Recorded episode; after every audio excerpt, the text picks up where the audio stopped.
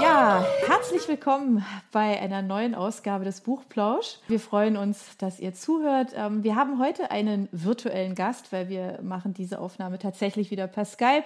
Und unser Gast ist Thomas Kova. Hallo, schön, dass du heute mit uns plauscht. Hallo, freut mich auch. Ja, hallo Thomas. Wir ähm, lassen unsere Gäste sich immer selber vorstellen am Anfang der Folge. Und erzähl uns doch einfach mal, wer bist du? Ja, ich bin Thomas Kova, Schriftsteller, Musiker und Vater von zwei kleinen Töchtern, die im Moment gerade still sind, aber wir gucken mal, wie sich das entwickelt jetzt werden. wir da irgendwas zu hören bekommen. Ja. Wie alt sind deine Töchter? Äh, die sind jetzt fünf und zwei. Ja, aber dann sollten sie jetzt langsam ins Bett gehen, oder? Ja, das ist genau ihre Aha. Zeit, in der wir heute Bett gehen, wobei morgen haben sie frei, da sind sie wahrscheinlich, dürfen sie ein bisschen länger. Äh, ja, außerdem sind die gewohnt, dass ich ihnen nach, also zum, zum Bett gehen natürlich immer Geschichten erzähle. Das wäre jetzt gerade meine Frage äh, gewesen, genau. Und natürlich noch immer Geschichten bekommen. genau, ja. Dummerweise wollen die, die Kleine will immer Geschichten mit Elsa und Anna und Olaf aus Eiskönigin. Mhm jedes Mal einen Schneemann bauen. Da muss ich mir immer was Neues überlegen, damit es für mich auch nicht so langweilig ist. Genau. Also okay. du denkst dir die Geschichten selber aus? Ja, ja, klar, ja. Echt, tatsächlich echt okay, großartig. Angenehmer als, als Buch lesen, weil da kann ja schon dunkel sein im Zimmer und das soll ja okay. zum Einschlafen sein. Dann Stark. kann ich mir das schnell und die größere kriegt dann so von mir auch, äh, das ist Freddy, das äh, fleißige Faultier, der erzähle ich dann immer eine Geschichte. Der hat drei Jobs und muss sich um alles kümmern und, und so weiter. also erwarten wir von dir auch bald ein Kinderbuch. Ja, möglicherweise. Es deutet vieles darauf hin, das wäre schön, ja. Für unsere Buchplauschhörer haben wir übrigens noch etwas ganz Tolles. Falls ihr nämlich jetzt gerade nach dem richtigen Hörbuch sucht, dann könnte Bookbeat eine gute Idee sein. Stöbert durch über 50.000 Hörbücher. Entdeckt Bestsellerlisten, die Hörbücher von DP natürlich auch, oder lasst euch ganz persönliche Empfehlungen geben. Ihr wollt das einfach mal ausprobieren? Buchplausch und Bookbeat schenken euch einen ganzen Monat Bookbeat for free. Meldet euch einfach mit dem Rabattcode Buchplausch bei Bookbeat an oder geht auf die Seite www.bookbeat.de slash Buchplausch und schon seid ihr dabei. Den Link, den haben wir auch noch einmal in die Beschreibung der Podcast-Folge eingefügt. Also nutzt dieses wunderbare Angebot, einen Monat lang so irre viele Hörbücher zu hören, wie ihr wollt, denn genauso funktioniert Bookbeat. Das ist nämlich toll. Ihr könnt so viele Hörbücher hören, wie ihr wollt. Das ist doch jetzt genau das Richtige, oder? Also ausprobieren. Wir freuen uns mit euch. Bis dann. Thomas, du bist ja nicht schon immer Autor. Du hast ja auch schon andere Sachen gemacht. Du hast gerade eben auch schon Musik erwähnt. Ähm, aber was hat dich da so am meisten geprägt oder was war zuerst da? Erst die Musik oder ähm, hast du schon, weiß ich nicht, ganz früh angefangen zu schreiben oder hast du dich erst auf einen anderen Job konzentriert und dann kam das Schreiben dazu? Wie war das bei dir? Also bei mir war es als Kind so, dass ich äh, schon äh, Sachen geschrieben habe, so Geschichten mit Schimpansen und so, also halt so als Siebenjähriger und so. Und dann war aber irgendwann eine Schlüsselszene, wo alle darüber gelacht haben, die ganzen Verwandten. Ich habe das halt mal vorgelesen und die haben alle drüber gelacht und das hat mich so geärgert, weil es nicht lustig sein sollte, äh, dass ich dann nie wieder was vorgelesen habe. Äh, das war ich dann so trotzig, dass ich das nicht mehr machen wollte und auch nicht mehr geschrieben habe. Aber ich habe dann zum Beispiel mit meinem Bruder haben wir Winnetou und Old Shatterhand immer nachgestellt äh, im Wald an Fastnacht und dann haben wir die Filme nachgespielt und so Sachen und da auch selber uns dann überlegt, was kann da jetzt passieren und so. Ja. Also das war schon immer in mir drin. Dann habe ich dummerweise mit 15 angefangen Musik zu machen und da war das weg. Äh, dann dann habe ich mhm. gar nicht mehr geschrieben 20 Jahre lang, weil ich dachte, ich könnte mich hat dann Musik mehr gepackt und ich habe dann natürlich noch Texte gemacht, aber das ist halt ganz was anderes. Ähm, ja, und dann Ach, erst. Texte geschrieben, also keine, keine Genau, Bilder, Texte geschrieben, ja. Hm? Genau, aber da ist ja, naja, also jetzt gerade vor allen Dingen Musiktexte im Englischen, ich bin in den 80ern groß geworden, da hast du keinen Anspruch. Also die waren jetzt nicht, also da gibt es ganz, ganz wenig Texte, wo ich heute noch sage, ja, okay, die, die sind auch gut. Ja. Ist was dabei, was man kennt, Thomas? Also wir verlinken das dann auch gern an unsere Hörer, wenn die einfach mal Musik von dir hören möchten. Äh, also sind aktuell, ich mache immer noch Musik, sind aktuell zwei Sachen rausgekommen. Das eine ist ähm, mit Purvin und Kova, ähm, die Single Die Liebe tanzt zum Album 4. Äh, und das andere ist mit Nine Seconds, ist so etwas härtere Elektronik, da haben wir 80er Jahre Songs gecovert. Und äh, das Album heißt The Perfect Beat Will Tear Us Apart. Also eine Kombination aus mehreren Titeln aus den 80ern. Und wie ähm, ist es dann weitergegangen? Also wie bist du jetzt, hast du gesagt, dann hast du was 20 Jahre gar nicht geschrieben? Genau. Und dann war es so, dass ich die Lust am Musikmachen verloren hatte. Wir waren da auf Europatournee gewesen mit einer bekannteren Band, zwei Monate lang. Und wir sind nicht so super angekommen. Also es war quasi, wir waren die Vorband, das ist ja immer schwer und das war sehr ernüchternd. Wir haben also wirklich quasi direkt ins Gesicht gezeigt bekommen vom Publikum, ja, ihr seid vielleicht ganz okay, aber eigentlich finden wir die Hauptband viel geiler als euch. Und äh, dann hatte ich keine Lust mehr, Musik zu machen und bin irgendwann aufgewacht morgens und hatte eben eine Idee von einem Medikament, äh, welches man einnehmen muss und nur noch eine Stunde schlafen muss dann am Tag. Und das war für mich die Initialzündung zu sagen, Mensch, das ist eigentlich eine tolle Idee, warum schreibe ich da nicht ein Buch? Und da hatte ich komplett vergessen, dass ich das als Kind auch schon gemacht hatte und habe dann einfach, bin dann kurz darauf alleine in Urlaub gegangen und habe angefangen zu schreiben. Und das war Schlafe tief, oder? Genau, das war die Idee zu Schlafe tief, die mich dann quasi, mhm. die dann auch wirklich zu dem Buch geführt hat, äh, über lange, lange Jahre, weil ich musste ja erstmal schreiben lernen. Das ist ja das eine, eine Idee zu haben, die vielleicht ganz gut ist, aber man muss ja auch erstmal lernen, äh, wie bringe ich das jetzt in ein Buch, mhm. sodass es auch jemand lesen möchte. Ja. Ja, das wie hat hast du das geschafft dann? Ja, einfach indem ich den ersten Entwurf geschrieben habe, mich da durchgekämpft habe und dann beim erneuten Durchlesen feststellen musste, oh Mann, der ist doch etwas anders als das, was so auf dem Markt erhältlich ist. Und dann habe ich diverse Seminare belegt, äh, zum Beispiel mhm. bei der Textmanufaktur ähm, oder in Wolfenbüttel und da wird ja Textkritik gemacht, das heißt, da sagen dir dann andere Autoren, was sie von deinen Texten halten. Und da habe ich sehr schnell festgestellt, dass sie immer noch nicht so gut sind, wie ich mir das vorgestellt habe, weil vieles war in meinem Kopf, aber stand nicht so im Text. Und das muss man eben erst lernen, wie man die Ideen dann auch wirklich so transportiert, dass sie jeder versteht und nicht so viele Fragen offen bleiben. Und das hat halt eine gewisse Zeit gedauert. Mhm. Aber mittlerweile haben wir eine Trilogie, Schlafe tief, erwache nie, erhebe dich. Eine Thriller-Trilogie um den Erik Lindberg, auch schon sehr erfolgreich bei DP erschienen, im DP-Verlag. Alle, die es interessiert und sich mal anschauen möchten. Und es gibt aber auch noch einen vierten Thriller, den du geschrieben hast, nämlich Das letzte Sakrament. Und es geht dann auch noch weiter. In vielen weiteren Genres sind noch dazugekommen. Du bist nämlich nicht beim Thriller geblieben. Genau, irgendwann war mir das ja, hatte ich gedacht, es wäre eigentlich schade, wenn ich immer nur Leute umbringe und es hat eigentlich, also äh, in den Büchern, und hat damit begonnen, dass wir ein, ähm, äh, einen Krimitag organisiert haben in Zürich, der unter dem Motto stand Krimi-Autoren gegen Gewalt. Und da kam ich auf die Idee, ich könnte ja dann einen Krimi ohne Mord machen. Und äh, der sollte dann eher lustig angelegt sein. Da wusste ich noch gar nicht, was Cozy Crime ist, aber so in dieser Art mehr oder weniger. Und der kam super gut an beim Publikum auch. Und ich habe auch gemerkt, es macht mir eigentlich viel mehr Spaß, ähm, so ein bisschen auch im lustigen Bereich zu schreiben. Und das ist eine gute Abwechslung. Äh, und daraufhin habe ich dann mehrere Humorbücher geschrieben. Äh, das, mein Leben mit Anna von Ikea ist ja äh, da äh, nicht schlecht gelaufen und hat es auch auf vier Teile gebracht. Und äh, ja, und damit bin ich eigentlich sehr zufrieden, diesen Ausgleich zwischen mhm. beiden.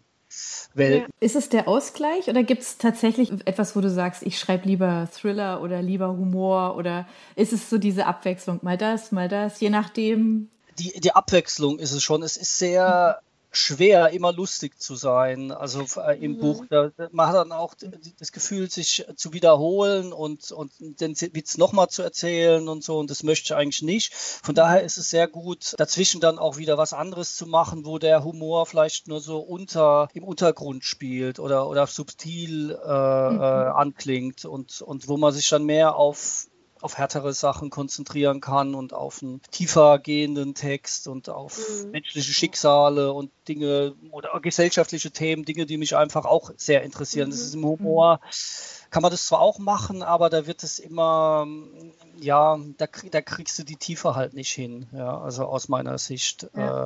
Äh, äh die, wenn die Leute lachen, nehmen sie das ja, nimmst du dem Thema halt auch ein bisschen die Ernsthaftigkeit. Wenn du jetzt so schreibst, also wenn du an eine neue Geschichte oder so denkst ähm, und dann beginnst, steckst du selber da ein Stückchen weit drin oder Freunde von dir oder vielleicht auch Leute, wo du gesagt hast, boah, was ist mir denn da passiert? Der kommt in meine nächste Geschichte rein. Wie gehst du damit um? Auch ich habe ich hab schon diverse Charaktere verwurstet aus meinem Freundeskreis, die haben zwar alle nicht gemerkt. Äh, also natürlich, wenn sie sehr aufmerksam lesen, merken sie schon, diese Szene, die haben wir doch erlebt und so.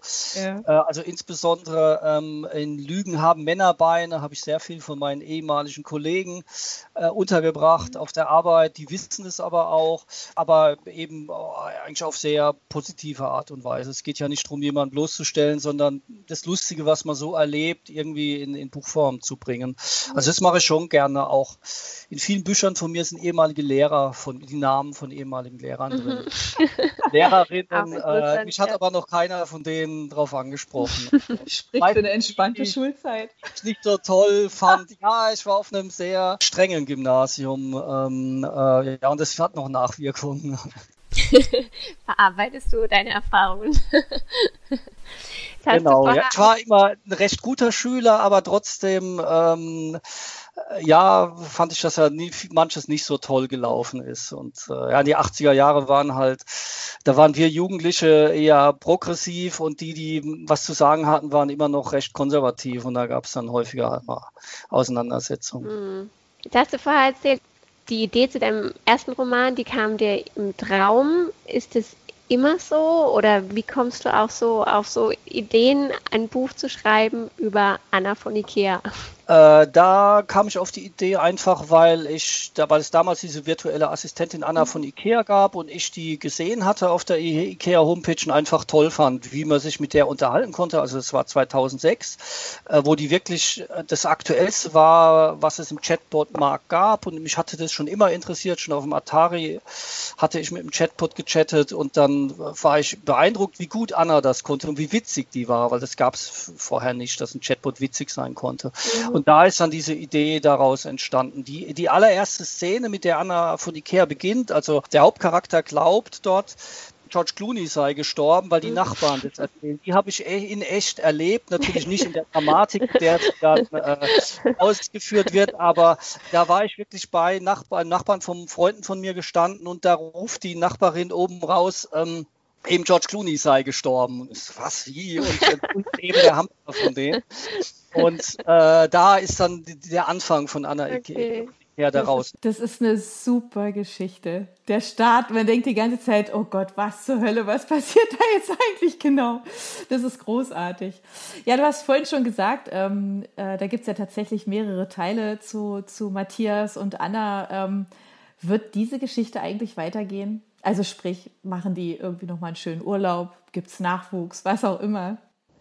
Im Prinzip ist es ja abgeschlossen, wobei der, der Teil mit Nachwuchs könnte, ja, hätte auch schon ein gewisses Potenzial. Ich habe da ja jetzt entsprechende Erfahrungen, wie wir schon festgestellt haben. Aber äh, noch hat es mich nicht so getrieben, da jetzt weiterzumachen. Aber das kann sein, wenn da irgendwann eine Idee kommt. Also ausgeschlossen ist es nicht. Ja. Also wenn man vier Teile durchgehalten hat, kann man auch noch einen fünften machen. Also.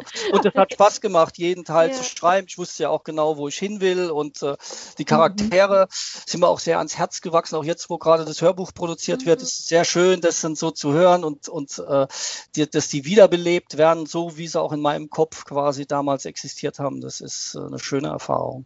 Ja, du lässt dich dann schon auch von, ähm, also leiten, was als nächstes Projekt kommt. Du sagst jetzt nicht so starr, okay, ich habe jetzt hier so einen Plan und dann mache ich das auch wirklich so, sondern darauf, wo du Lust hast. Ja, genau. Das kommt das, dann als nächstes. Ja. so, ja, ja. Und äh, mhm. ich muss dann manchmal eben auch Sachen umpriorisieren, weil ich jetzt gerade dann keine Lust darauf habe. Und dann wird es auch, mhm. geht dann zwar schon, aber dann wird es eher schwierig. Gerade bei Humor muss man einfach Lust haben. Sonst, wenn ich selber ja, nicht lustig ja, finde, klar dann, dann wird es auch nichts. Also dann macht man lieber was anderes und überarbeitet was oder ja, das kommt dann schon. Also. Du hast auch eine Dilogie, also zwei Teile. Da hast du, finde ich, auch ganz interessant, deine beiden ja, Steckenpferde, ich würde sagen Musik und Schreiben, auch ein bisschen zusammengeführt.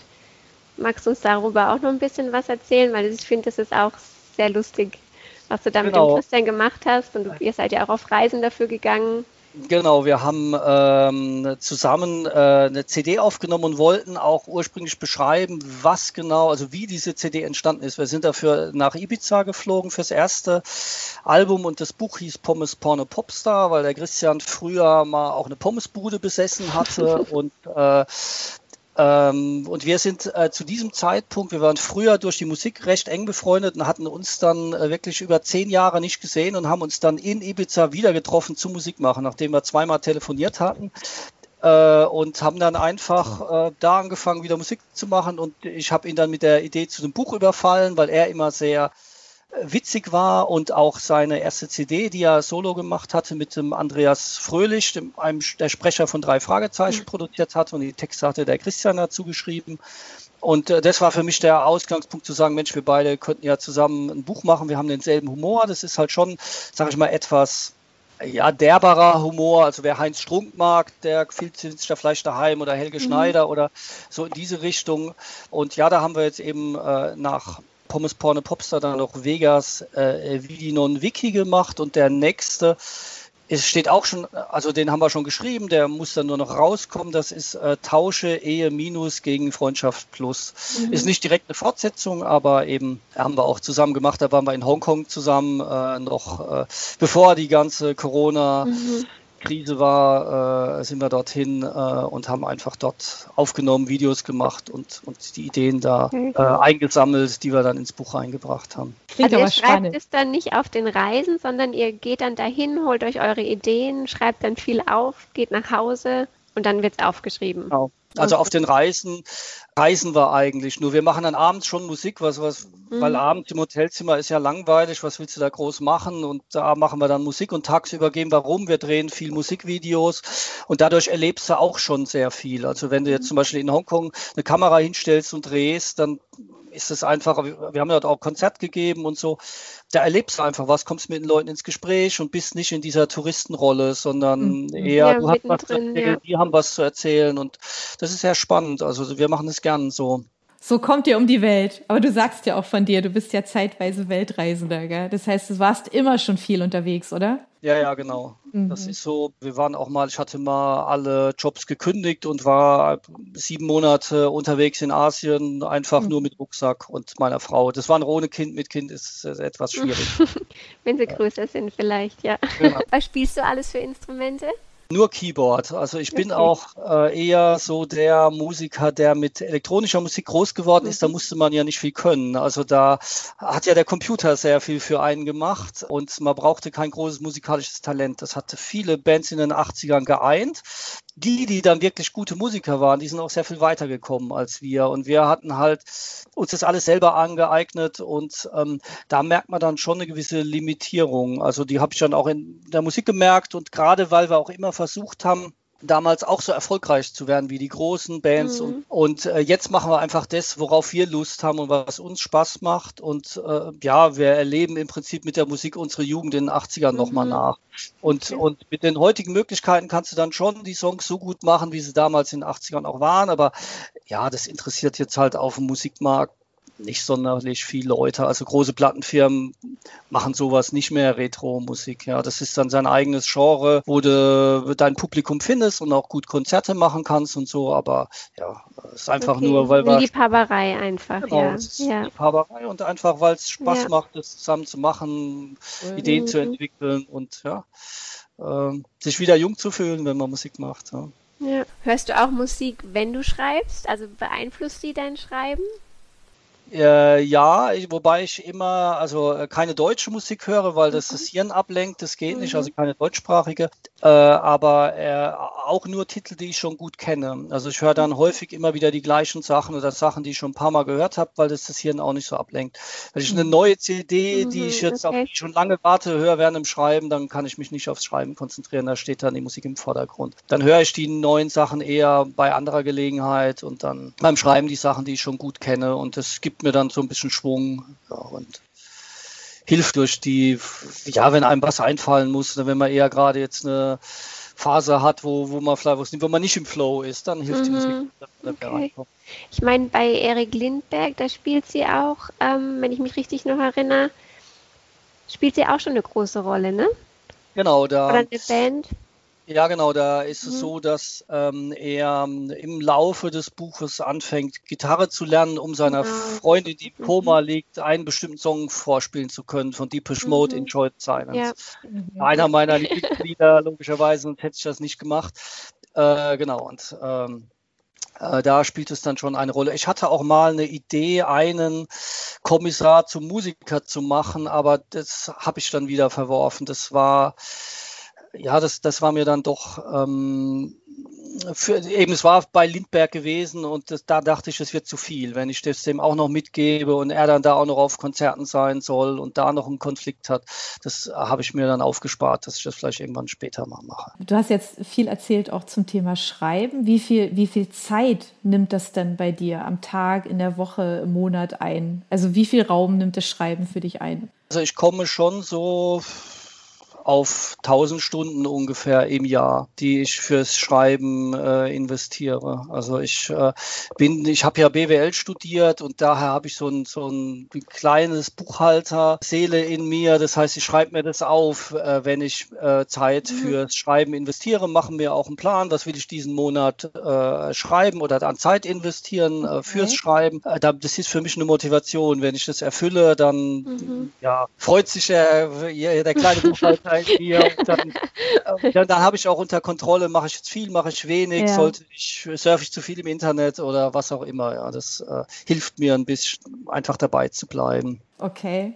Schreibst du dann, also jetzt so an deinem Schreibtisch oder schreibst du auch, keine Ahnung, in der Bahn, im Bus, keine Ahnung, auf der Wiese? Also seit ich Kinder habe, schreibe ich wirklich überall. Selbst wenn ich fünf Minuten in der Straßenbahn habe, hole ich meinen Laptop raus und schreibe. Früher habe ich viel nur daheim geschrieben, aber da ich sehr viel unterwegs bin oder war mit dem Zug, äh, habe ich sehr viel auch im Zug geschrieben. Ist immer noch mein beliebtester Ort zum Schreiben. Der fehlt mir jetzt leider, weil, weil man halt momentan nicht so viel mhm. zum Zug fahren kann oder ich keine, keine Notwendigkeit habe, mit dem Zug zu fahren.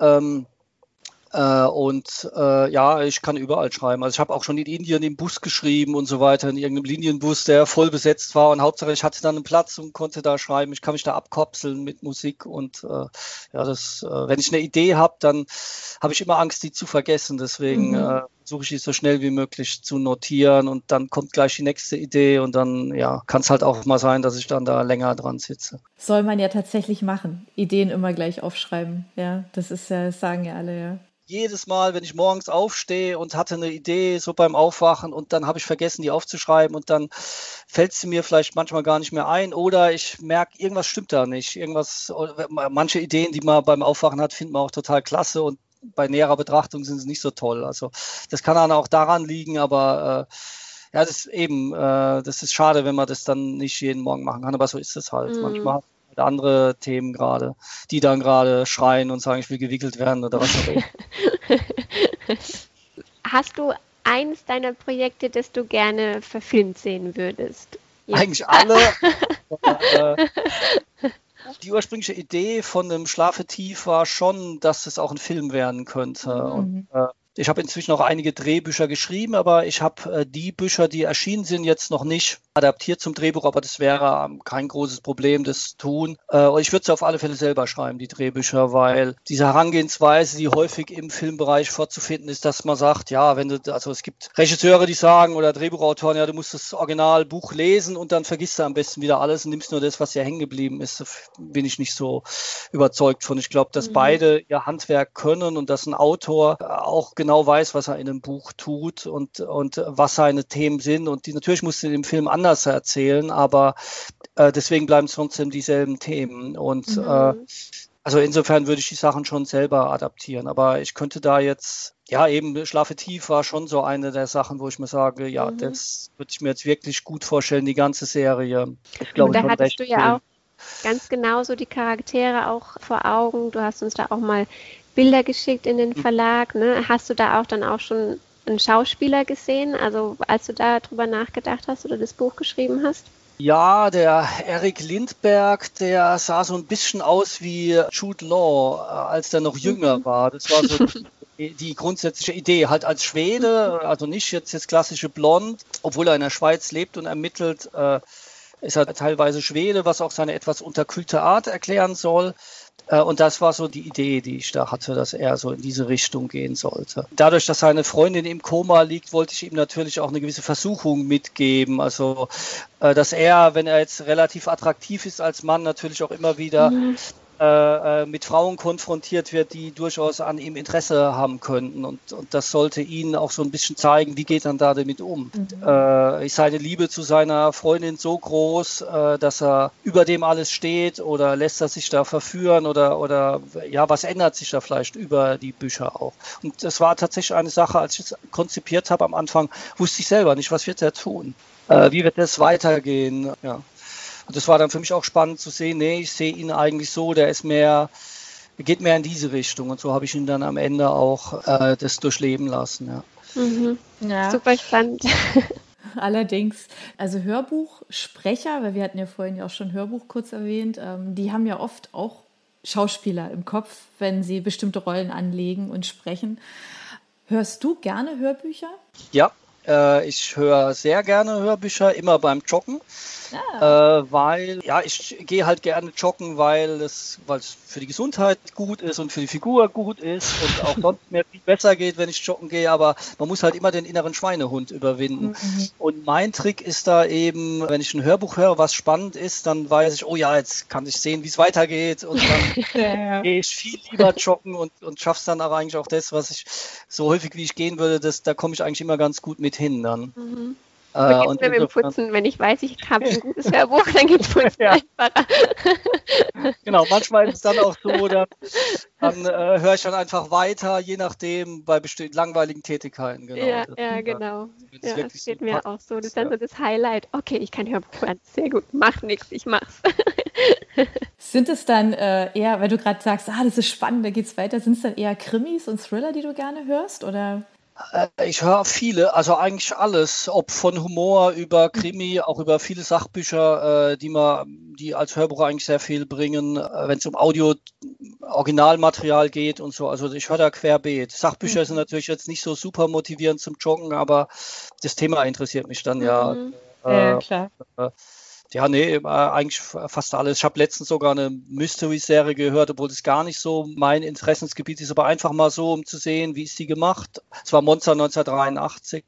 Und äh, die, die, hat halt sehr, sehr gute Sprecher, ist auch sehr gut produziert und das war dann äh, die ist schon spannend, auch wenn man natürlich weiß, dass meine Erwartung ist halt immer, dass es ein eher realistisches Ende gibt und das ist dann natürlich bei einer Mystery-Serie leider mhm. nicht zu erfüllen. Ja. Nee. Äh, und, äh, dann ist es für mich nicht der Sog so groß zu sagen nach der ersten Staffel, ja, jetzt höre ich das dann halt weiter an. Es war mehr so aus Interesse, wie haben die das gemacht und so weiter. Kommst du auch noch zum Lesen dabei? Also du machst, also es hört sich so an, als hätte dein Tag 24 Stunden gefühlt. Nee, hat er auch. Hat er auch, genau. Ich meine, dass du 24 Stunden wach bist und nie schläfst. Ich komme auch zum Lesen, das ist auch sehr, sehr wichtig. Ich habe äh, nur ähm, jetzt in diesem Jahr das Problem gehabt, ich bin ähm, Juryvorsitzender vom Kurt-Marti-Preis. Das ist äh, ein Preis vom Berner Schriftstellerverein. Äh, und dort habe ich sehr viel Bücher jetzt lesen müssen. Jetzt bin ich noch in der Jury vom Klauser Kurzgeschichtenpreis. Das heißt, ich habe jetzt in letzter Zeit sehr viel lesen müssen, was nicht jetzt mich direkt angesprungen hat, sondern was einfach eingereicht worden ist. Das sind sehr, sehr gute Sachen dabei, auch Dinge, die ich eben sonst nicht gelesen hatte. Das ist spannend, weil du auch ganz andere Genres dann da drin hast aber es ist halt auch manches dabei, wo man sich eher durchkämpfen muss. Mhm. Und jetzt habe ich gerade im Moment die kurze Phase, wo ich wieder lesen kann, worauf ich Lust habe. Ja, jetzt steht dummerweise bei uns der Umzug an ähm, und jetzt lese ich gerade so Trick 17 äh, Bücher. Umzug und so weiter. Äh, was ich aber auch für eine äh, Serie ganz gut brauchen kann, wo jemand sehr ähm, findig ist mit Alltagstipps und so weiter. Also es hat so eine Doppel, äh, ist ein bisschen Recherche für die eigene Situation und ein bisschen so für, ein, für einen Hintergrund, für eine Geschichte. Hättest du denn ähm, eine Empfehlung, weil das müssen bei uns ähm, zwangsweise alle Interviewpartner geben. Ähm, bei dir würde ich jetzt sogar sagen, nicht nur eine Buchempfehlung, sondern auch eine Hörbuchempfehlung, wenn du so viele Hörbücher hörst, wo du sagst, oh ja, also das solltet ihr unbedingt mal hören, das war einfach wirklich toll.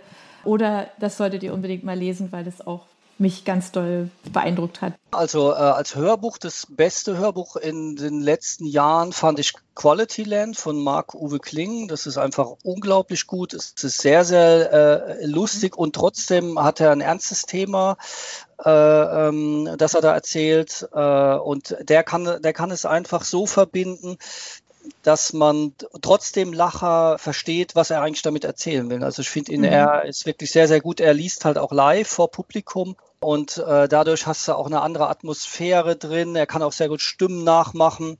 Und ja, es ist leider so, dass wenn halt Leute mitlachen, lacht man halt auch gerne. Das ist diese, dieses Lachen aus der Konserve, was man aus den Sitcoms kennt, äh, funktioniert, sonst hätten sie es auch nicht gemacht. Und da er live liest, hast du das halt dann auch noch in echt. Also er macht es ja. sehr, sehr gut. Also ich habe ja selber auch Poetry Slam gemacht und äh, das ist schon Wahnsinn, was der macht. Also äh, ist eine klare Empfehlung, wer das noch nicht gehört hat, Quality Land von Marc-Uwe mhm. Kling würde ich unbedingt mal reinhören. Ähm, und als Buch im Moment von Sunil Mann, ist ein Schweizer Autor, äh, Der Schwur. Ähm, ist ein sehr gutes Buch, spielt äh, mit einer Detektei äh, für unangenehme Angelegenheiten, die mehrere Fälle löst. Klingt jetzt erstmal witzig, ist aber, hat aber auch ein sehr ernstes Thema und ist sehr gut gemacht. Ähm, mhm. das heißt, da gibt es mehrere Teile davon oder ist es ein ja, das ist eine neue Serie. Der hat schon mehrere, der hat schon eine Serie geschrieben gehabt, die jetzt beendet hat und jetzt hat er gerade eine neue Serie begonnen. Also ich gehe davon aus, dass es da weitere Teile von geben wird. Also ich gehe nicht davon aus, ich weiß es, weil ich den Autoren auch kenne, aber ja, genau. Aber es ist einer erschienen jetzt, ja. Okay. Ja, du, vielen Dank. Jetzt sind wir im Grunde schon am Ende von unserem Podcast. Was wir dich jetzt wahrscheinlich nicht mehr fragen müssen, weil wir es jetzt ja schon fast ahnen. Was machst du heute noch? Du erzählst noch Geschichten, oder? Genau, ich erzähle noch Geschichten. Das Problem ist dann immer, dass ich dann beinahe selber einschlafe, weil die sollen ja zum Einschlafen anregen, die Geschichten und nicht zum Aktivieren. Das heißt, ich muss mich dann jedes Mal wieder aus dem Bett kämpfen quasi, äh, um dann äh, ja noch ein bisschen Zeit äh, zu verbringen. Sonst würde ich das alles nicht schaffen, ja. was ich schaffe. Ja. Genau. Okay, Thomas, dann wünschen wir dir auf jeden Fall noch ganz viel Spaß beim Geschichten erfinden und vielleicht genau. können wir ja auch bald mal eine Geschichte von dir lesen. Eine gute Nachtgeschichte. Ich glaube, genau. da käme auf jeden Fall was Gutes bei rum. ja, und schicken dir viele, viele Grüße in die Schweiz. Genau. Ja, danke. Dankeschön. Bis dann. Tschüss.